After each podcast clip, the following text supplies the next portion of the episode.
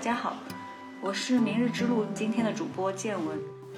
明日之路是一个自发形成的行动团体，聚集了一些关注可持续生活的年轻人。我们想以共创的形式一起探寻明日之路。今年我们将聚焦于食物话题。今天我们有幸邀请到土壤生态艺术计划的发起人，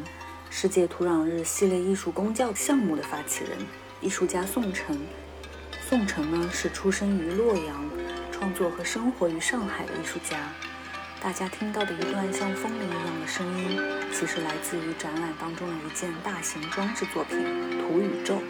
还有几件重点的作品呢，包括土壤婴孩、土壤胎盘、商土、行走的山水，还有土上水墨系列、泥土书法系列、泥土曼陀罗系列等。泥土系列艺术作品曾参加香港艺术博览会、香港巴塞尔艺术博览会、上海艺术博览会、上海西岸艺术博览会等展览。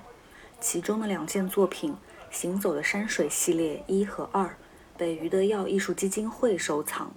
一起来聊一聊他在第八届世界土壤日开幕的展览项目《生态记》，以及围绕它展开的一系列公教活动。第八届世界土壤日的主题是“土壤盐渍化，威胁我们全世界食物的摇篮”。在联合国的世界土壤日的专业上，我们可以看到这样的介绍。受盐影响的土壤，作为缓冲和过滤污染物的能力会下降。受盐影响的土壤降低了农作物吸收水分的能力和吸收微量元素的可能性。它们还集中了对植物有毒的离子，并可能使土壤结构退化。那么，在宋城的生态季展览当中，包含了他从全国的各地。收集到的八种已经退化或者生病的土壤，其中就包括了这个盐渍化土壤。在播客当中，我们将听到他的创作的来龙去脉，以及他是如何找到并收集到这些土壤的。在这个过程当中，他又经历了哪些难忘故事？那当时就有一个这样年轻的创业者，他看有一片荒芜的地，很便宜的价格，村干部就给他。签了个十几年的一个合约，花了一笔钱就把给租下来，可能是他在城市累积的创业基金吧。结果这块地什么都种不出来，一下子就对他人生形成个重创。他可能本来想要很好的一个新的开始，对对，一个理想化的一个承载。请宋晨老师和听众打个招呼。大家好，我是土壤生态艺术家宋晨。也是土壤生态艺术计划的发起人。那么，今年在我的发起之下，展开了一个二零二一年第三届的世界土壤日系列艺术工教项目。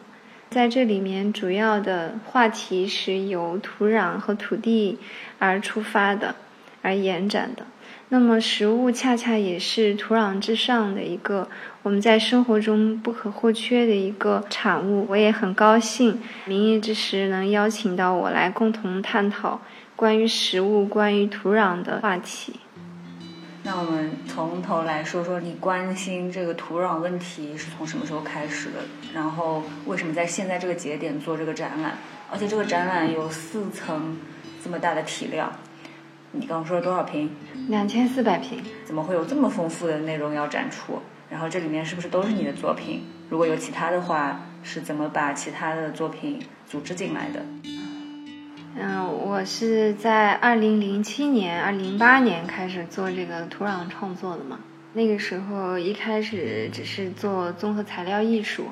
它在生活中就是所有我们可见的这些材料都可以拿来做创作。所以创作的范围会比较大，每天是大脑在各种分散的状态下，就比较适合我这种。零七零八年的时候，我一直在探索一种适合自己的材料。有一个创作的习惯啊，就是我喜欢收集旧物，把一些旧的东西，比如说。男朋友送给我的第一枝花呀，然后我用过的笔记本啊，母亲给我买的一件衣服什么的，就是所有的旧物我都不舍得丢，他们好像就是我的一个生活日记一样，一直陪伴着我。在上海，我就我就经常的搬家嘛，每次都搬着一箱一箱的杂物，我就觉得非常的累。然后我就说，那我就把它做到我的材料作品上，我就把那些旧物都放在我的这个材料画面上，画面就非常立体。后来我就在色彩的角度在探索。我有一个人漫步的习惯，我就在一个人散步的时候，突然看见一个我生活中特别常见的一个景色，就是一棵小树从苗圃的那个土里面长出来，高高的，很清秀。然后我那一刻就想起来，我小时候语文老师他挺喜欢我的。有一次他就造句，他说像什么什么一样，宋晨像一棵亭亭玉立的小树。当时就印象很深，那个画一直印象中，那棵树好像就是我自己，就从那个土里面长出来。就那一刹那，我就感觉好像看到了，其实我的生活就是那块泥土，那块土就是为一个。理想者安放的灵魂之土，然后那个土的颜色它是非常质朴、浑浊，它的色温很低沉，又没那么醒目，也没那么干净，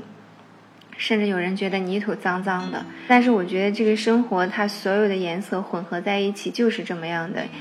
我就一发不可收拾，就创作了一系列土壤的作品。这个过程从零七零八年一直到现在，对对对，那就有十。三四年，对，所以你刚刚后面又说，这个展览的面积有两千四百平，里面所涉及的内容，包括文化概念，还有这个视觉上面的呈现的丰富性比较大，是因为在这个领域里面沉淀的时间比较久。除了你自己的作品以外，还有一些邀请其他参展人的，比如说纪录片方面的加入，那个部分是怎么考虑？嗯，是这样。我呢，在二零一八年不是拍了一个那个商土的纪录片吗？大致的内容就是我采集了八种病态化和退化的土壤，然后用土壤采集的标本来做了一个土壤婴孩儿、土壤宝宝。我想用整个采集的这个过程所拍摄的纪录片，想让大家来了解我所看到的那些土壤，它们的现状和它们退化的程度。以及它们的地理位置跟我们生活之间的一个距离，那么，所以我当时就想弄一个纪录片放映室单元，它是生态纪录片的一个范畴。后来呢，也是因为跟米娜的认识嘛，就发现，在可持续领域有一些人都在拍相关的纪录片，以他们自己的角度或者眼光去发掘我们跟环境之间的关系和问题。然后再加上之前世界土壤日系列艺术公交项目的时候，也会有一两个艺术家他们的片子让我了解到，所以我就集合了大概十五个片子。那你前面说到的做了好几年的那个土壤生态的艺术公教，要不然再介绍下？这个世界土壤日系列艺术公教项目是从二零一三年开始计划的，但当时我这个项目我做了一个 PPT。我发给了当时的各大画廊和艺术机构，嗯，北京、上海比较重要的，但是就石沉大海了。那当时我就一直特别想做，后来就做了陆陆续续的一些小的版本，土壤婴孩啊，土壤胎盘呀，也在二零一四年和二零一六年分别办过展。那后来呢，就是在二零一八年的时候，我终于筹到了第一笔资金，想要做这个。但是资金有限哈，我就想采集全世界的土壤是不可能的事情。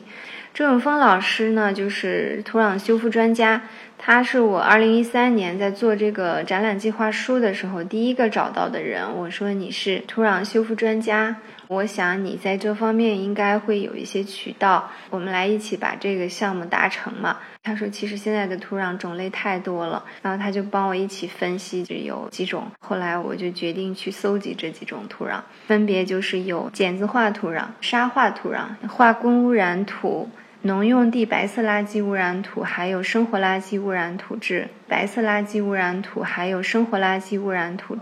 酸化还有什么？反正就是一共有八种，比较概括性来说，这这八种已经涵盖了所有的。我没想到这么容易就把所有的土就找到了，就是这个土可能在生活中还是挺常见的。所以人类的现在的这种生活方式对土地产生了一个什么样的改变？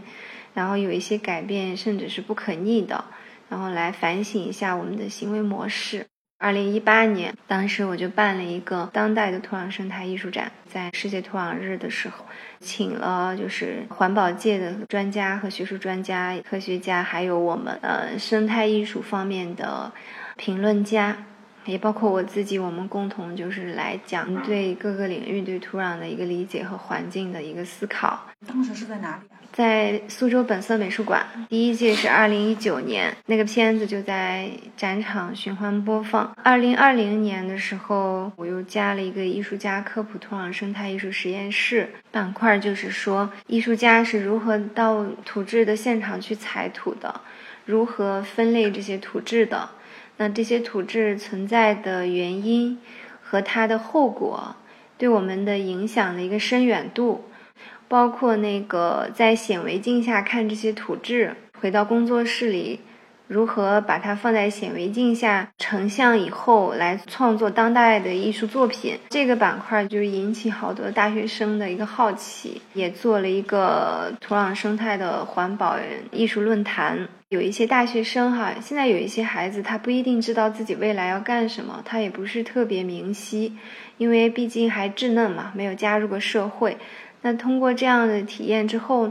他就决定就选择土壤专业去研究，然后有的大学生甚至保送南京土壤所的研究生，所以我就感觉像这个终于有了收获。就是因为有一些年轻人更愿意投入到这个领域里来，奉献自己的青春和热情嘛，所以我觉得将来还是有更多的人来加入是最好的事情，这也是我最想要得到的一个结果。今年呢，二零二一年就是又加了几个项目，今年的论坛主题是环境科学与生态艺术论坛。在二零一九年，我做第一届的时候，有一个英国的策展人，他说要到我的工作室参观，他带了几个英国的艺术家。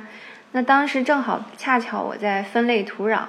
然后他就问我在干什么，我就跟他讲述了这是什么什么土，然后我把它采来我要干嘛，他就觉得这个问题似乎在英国也是非常严重的，然后他就告诉我英国的酸雨很严重。然后其实呢，我觉得英国已经做过半个世纪甚至一个世纪的环境修复工作了。国民人口的素质比较高，平均化素质，他们对于环境生态方面的一些矛盾是异常敏感和嗯容许度比较低的。反差比较大的就是说，我在采集这些土质的时候，我觉得有一些老百姓他是很无感的，比如说那个医疗垃圾污染土吧。那旁边的生活区的民伯伯带着他们的羊儿牛儿就在那儿旁边吃草啊，干嘛的？他没有意识到这些东西的现场实际上是一个填埋的地方，也没有意识到这个有害或者有一定的威胁性的，而且更没有意识到当时最早的时候在填埋的时候他没有去制止，他就就容许度比较高。包括我去采集化工污染土。呃，有一些农民就是他们把他的鱼塘啊什么就健康的土地以低价的方式租给那些化工承包商，他们甚至出现把那个健康的鱼塘的水抽干，用成吨成吨的化工淤泥去填埋，这些就是老百姓是睁着眼看他们来做一些破坏土质的事情，但是老百姓竟然就无感，我就感觉。我需要做一个世界土壤日文献展，要呈现很多这方面的文献，让大家知道土壤的一些健康和不健康的情形，它的形成和我们的行为有什么关系。另外，就是在二零一九年，我们国家出台了一个土十条的土壤保护法，这个保护法里面就明确指出，某一些行为或者是化工工厂主。他们产生的个体的一些破坏的行为是可以用法律去医治它的，但是老百姓啊，就是对这个土十条是不知道的。政府可能或者有一些平台，他没有宣传这个法律保护的条例。另外一个就是还是公共教育的问题，所以我在这个文献展上就呈现了土十条的土壤保护法，也想让大家意识到在什么样的情况下，土地是应该被保护的。它是一个无声的状态，但是我们不能视它如不存在，因为现在土地是一个社会性的综合问题，而不只像农民个体在承担土地的问题，包括我们的化工企业主、我们的房地产商，甚至是我们国家的体制，包括我们每一个个体，其实都承担着对土地的某一种现状的责任。就比方说，我们如果在自己的生活中减少垃圾使用量。包括我们如果在丢弃的时候，下意识的多分类一些，拉低它的代谢的速度，会会减轻一点负担。所以我觉得，想把土地的问题给它指向整个社会的每一个人，而不仅是把土地这个问题遗留给农民，而恰恰农民在我们这个整个社会结构中是一个弱势群体。所以我就想通过文献展来做一个文献科普。个这个土壤生态艺术展的展名叫《生态记》。自从我接触土壤介质以来，就有一个思索，就是我们对土地改变了什么，做了一些什么，然后它跟我们的人类文明有什么样的关系？嗯，我们是否应该迎接一个更加以生态文明为核心的这样一个文明时代的到来？主要是在想，人类是否能去自我中心化，以更加。回归和尊重这个宇宙本来的生态秩序，这么样的一个角度来发展我们的未来的一个文明，所以就。把这个祈愿呢起名为“生态季”，就是一个生态的世纪的到来。那生态艺术这块就呈现了我刚刚说的，采了这个八种病质土壤和退化的土壤来表达土壤宝宝，启发一个反哺的意识。在我们东方传统文化里面，其实有土地是母性，是我们的根源，因为母亲也代表着我们会无条件的吻她索取。也希望土地能同时当他是孩子，当他是宝宝，也是来启发我们共同的反哺土地和呵护和爱土地的这样的一个意识和情怀。那你是在哪里采集到他们的呢？是在上海和周边吗？嗯，实际上是这样，就我当时呢跟那个土壤专家共同研究之后，啊，我们也是一种。跨界合作和碰撞的一个状态，就是我我们就是指向了这些土质在哪里，和去哪里更容易遇到它们，不会说让你扑个空之类的。所以我就大概的就是定义了几个地方，然后就是有几个地方是比较敏感的，就是这个化工污染这块儿有一些特别严重的地方，那地方是不能让人进去的。嗯，一个就是说你进去可能需要有一定的防护。和冒险性，另外一个就是说，有一些地方保护主义的一个灰色势力哈，他会把那个地方封起来。假如你要去报道或者是去了解他的话，他就对你个人人生各方面有些不利。我就避免了这些地方，我就取了一些我们生活中常见的，比如说我在采集那个碱渍化土壤的时候。我采集到了两种标本，有一种是轻度碱子化，有一种是重度的，就是以盐碱化。那个土地啊，就是那个病态的，有一种美，有一种凄凉的美，特别的震撼，一望无际。那那是无人之地，因为那个地方已经不适合人类和动物生存了，所以那里植物也很少。在这一点上，我们是跟植物有达成了共通性。然后那里的水都是没办法饮用的，所以他们刚才那个简字画的是在国内吗？嗯，对，但不好说是哪。嗯，国内的面积比较大，我们国家拥有检测化土地可能是世界上前几名的。还有就是比较常见的沙漠化土地，它也是土地的一种退化形式，就是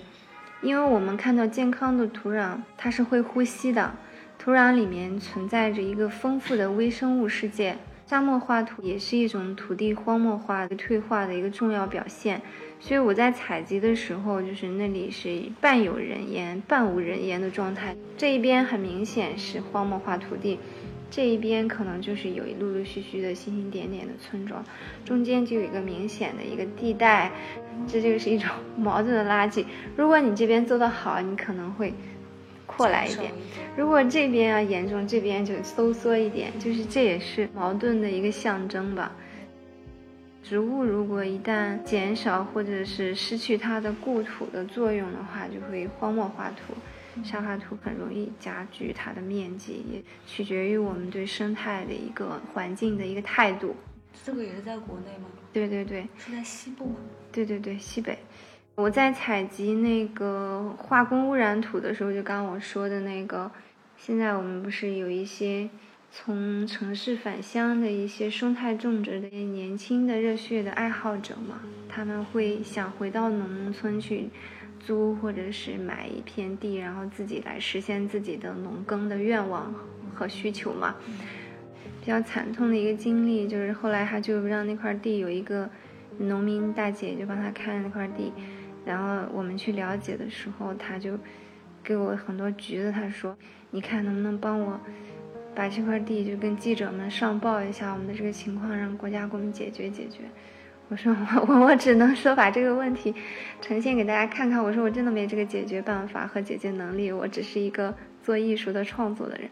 他承包的这块地的前身就是一个化工厂主以很低的价格把那块地承包了，然后把那个鱼塘给抽干了，往里面填了三年的化工淤泥。因为化工工厂会产生很多大量的化工淤泥垃圾，就像豆腐渣一样那种灰色的。填完之后呢，甚至他去让别的工厂去继续填，就是他可以花很高的价格来赚这个排放的钱。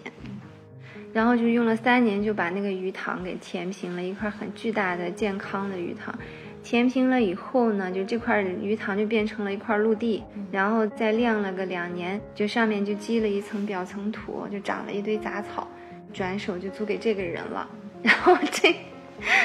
这个人就花了很多钱去把它租下来之后，想来创业的结果，就是这种事情可能在我们中国还挺多的。这个很轻易就遇到，还有这个医疗垃圾污染土，我也是觉得这个会很难采到，结果无意中就看到了，就是它可能在填埋以后啊，医疗垃圾，因为我们的医院是非常多的，每个城市可能要上百上千家医院，那我们每天产生的这个化学治疗的垃圾。跟那个生活垃圾是共同消除和处理的，它是要有自己独特的处理渠道的。但是我当时就看到那个，可能填埋以后，表层的土壤风吹日晒就有一些暴露出来，它就会形成一片一片的圆形的，这样四面八方的风吹了之后，就形成一个圆形的裸露的一个一个的，就是那些针管啊、试剂，还有那种焚烧物，医院的那种治疗物品的焚烧物。然后当时就觉得非常震撼。那天还是在天快黑的时候，一个傍晚发现的。然后我就戴着手套去采集，然后我的手套是医用手套，但是比较薄，当时就被那个针给刺破了，刺到我的手上了，很痛。我当时就有点担心，我会不会感染什么不知名的病菌。当时吓得有两三个晚上就没好好睡，你知道吗？这种阴森森的情绪笼罩着我，也没想到这么容易就找到这些了。然后我又觉得，我们在处理这些医疗废物的时候，我们到底以什么样的方式？就是我们现在的这个医疗垃圾废物啊，它也是很难被土壤代谢掉的。它里面不光是我们看到的这些东西，看不见的这个化学成分。所以我感觉我们应该就是说，平时要做好强身健体的工作哈，尽量减少去医院。另外就是，是不是应该尽量多用中医这种自然疗法啊？就尽量减少那种化学疗法，因为不然我感觉。在那个土地上周围放牧的那些牛啊、羊啊，跟那些化学生物制剂的那些废物在一起，我就有点担心。那你是在哪里看到这一堆一堆的？嗯，也是在西北吧，包括那个农田白色垃圾，就是我们现在菜市场上我们供应的菜，每天的量非常大，就是一个国家要养活这么多十几亿人口。蔬菜的生产量非常巨大，那么这主要是方式就是塑料大棚，可能每年或者每半年它要更换那个塑料薄膜，大量大量的塑料薄膜会产出，这种废物薄膜嘛，有的它可能来不及处理，它就随便就填埋了。填埋之后，那个塑料薄膜很快就风化掉了，土壤中风化跟土壤融在一起，就是那种颗粒、颗粒片片。它就像我们就是说那个 PM 十点零的那个粉尘，颗粒比较大哈。但现在我们的 PM 二点五就是很小，就无孔不入。所以它如果碎化到一个微颗粒的程度的上的时候，它其实就进入土壤，无法代谢。如果更小微粒的话，植物肯定就吸收它了。那植物一吸收，我们人类间接就吸收了。所以我们真的是一个整体，很难割裂。所以我就觉得我们的白色农田垃圾污染也是需要大家关注到这一点儿，就是怎么去更优化它。然后还有就是酸化土，酸化土我当时也以为很难找，结果一出门就找到了，很近。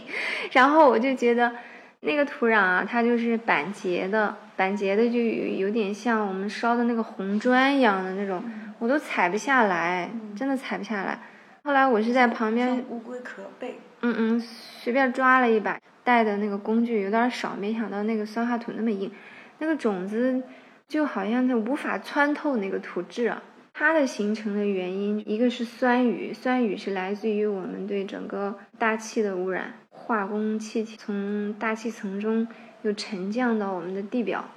就形成酸雨嘛。这个是我们自己破坏这个整个生态的一个重要的原因。另外就是来自于这个化学的耕种方式，它会加剧酸化土的形成。我打个比方，它是可种植一百株茶，为了商业茶的产量和利益，比如它可能种到两百克，就密度增加以后。那个土壤本身就是退化程度也有，再加上它加密度之后，土壤是供给不了它的营养的，就像一个母亲她养不了十个孩子，超载了，呃，超载了，那它就需要大量的施化学肥，就比如说我施化学营养剂，它不会去给你做有机的那种肥料耕种，因为它想要最大化最快，所以呢，这个化学肥料。包括那个除草啊、什么除虫啊这些化学的剂量用药过猛以后，这个土壤就迅速的酸化，很快，可能几年之内，这块土、这块地就不能要了，就可能要重新治理它才能再种。化学的耕种方式和我们刚说那个化学的治疗方式，就是我们人类的化学治疗方式带来的后果，还是要反省一下自己的耕作方式。当然，酸化土现在还是好治理的。比如说，它用某一种相反的一种或者成分的，再给它翻一翻，中和中和，还是怎么养一养。但还是不排除它是化学的治疗方式。土地它在上亿年形成，上万年形成某一种土质，哈。可能有一些土质在我们的影响下都已经消失，或者土质已经绝迹了。但是因为土不会发生，我们很难了解到。但是我们人类可能通过几年的时间就把这个土质就给破坏了，或者是影响了。但它要重新恢复，也要可能经过上万年的时间，甚至是不可逆的、不可代谢物。所以我觉得我们对土地的行为方式。真的是需要去自我觉察一下，就是我们对土地的影响是在无声无息中发生了很深的改变。就是在这几种生病的和退化的土壤当中，有哪些是不可逆转的？有哪些是可以治愈的？还有一种我漏掉了，就是生活垃圾污染土嘛。生活垃圾污染土其实对于化工污染土、医疗垃圾污染土来说，它其实破坏的程度相对低，因为我们正常人类家庭和正常的一种生活垃圾的排放量里面含有的一些破坏的成分还是相对低的。但是生活垃圾有一点不可忽视，产量太大了。你想想，我们城市有多少人口，每个人每天要产多少垃圾？这个产量超大以后。土地它很难来得及去代谢，虽然它毒害作用没有前两种我说的那么严重和复杂，它就是产量一大以后，它这个改变的力量也是不可忽视。另外就是那个生活垃圾填埋呀堆放以后之后，它会出现，比如生活垃圾有一些流质物的混合，它会产生一些危害的微生物群，比如说通过一些老鼠啊、鸡啊、鸟啊和一些细菌就间接的散播开了，它比较容易产生一些病害的这种起因。然后另外就是核的一些东西，它容易产生化学反应。也是对整个环境，包括我们的卫生也好，都会产生一些不好的一些作用和因素。尽量减少垃圾的产量，比如说一个塑料袋，尽量去用完再洗洗再用哈。比如一个瓶子也是，不要就是用一下丢一下，就是这样就很可怕。垃圾的产量会巨大，越来越积累。自我觉察以后，就是有意识的多一下分类，这样就会好一些。你说多一下分类是说干垃圾、湿垃圾和厨余什么不要混放，因为你分了以后，它运到各个部门帮你分化，然后比如说恢复利用、再利用哈，因为很多分类是方便再利用的，如果要混合在一起很难处理。另外就是混合在一起以后更容易产生一些就是有害物质的一个反应，所以这个就可能是企业啊。工厂啊，有的是医院单位啊什么的，有一些是我们个人的一个有意识的行为改变，所以这方面就是需要提高我们整体的这个环境素质。土壤代谢主要是靠微生物吗？土壤的代谢是非常复杂的，它就是一个大自然的一个转换器。这个的话就需要那个我们的。土壤专家来讲解，就我们来了解，就是它是一个循环嘛。比如说，我们人类死亡之后，我们的在古代的一个丧葬方式，我们的身体被埋在土底下，然后通过微生物和一些呃小昆虫的一个注解，然后把它这个微量元素拆解成最细微的颗粒，然后再回到土壤，然后再从土壤长出植物，就这这就是一个循环嘛，物质能量的循环作用。嗯，对对对，我现在突然意识到了，什么干垃圾以前呢，大部分是填埋的，所以我们到底填了多少土壤代谢不了的，或者是超过它负荷的东西在里面？然后湿垃圾呢，我们现在就是一部分提倡可以把它堆肥啊，或者是让它回到土里面变成营养，但是并不是全部，尤其是这种烹调过的，含有很多油脂啊什么的，其实是不能够用来堆肥的。那他们目前可能还是会和干垃圾一块儿，要么一块儿填埋，要么焚烧。然后焚烧的时候呢，又对空气，嗯，又要产生一个就看不见摸不着，但是 其实它一直在发生的影响变化。哎，所以，所以以前就算意识到要尽量减少垃圾，生活最好是那个能够把二手这个理念重新接纳回来。就即便开始这么思考了，距离考虑到土壤的需求还是很远很远。只是现在听你这么说了以后，才再拉近一点。嗯。然后我们可以看看展。那么这个生态季宋城土壤生态艺术展，是在二零二一年十二月五日，也就是第八个世界土壤日，在上海新桥美术馆开幕的。同时开幕的还有第三届世界土壤日环境科学与生态艺术论坛、第二届土壤生态宣言，还有世界土壤日系列艺术公教项目和展中展世界土壤日文献展。这些内容呢，都在新桥美术馆的四层的展厅当中呈现。展览将持续到二零二二年的三月五日。感谢大家收听这次内容。今年《明日之路》播客将聚焦于食物这个再熟悉不过，但深入起来却又陌生的话题。除了在播客上聊食物，我们也在筹划制作纪录片《明日之食》。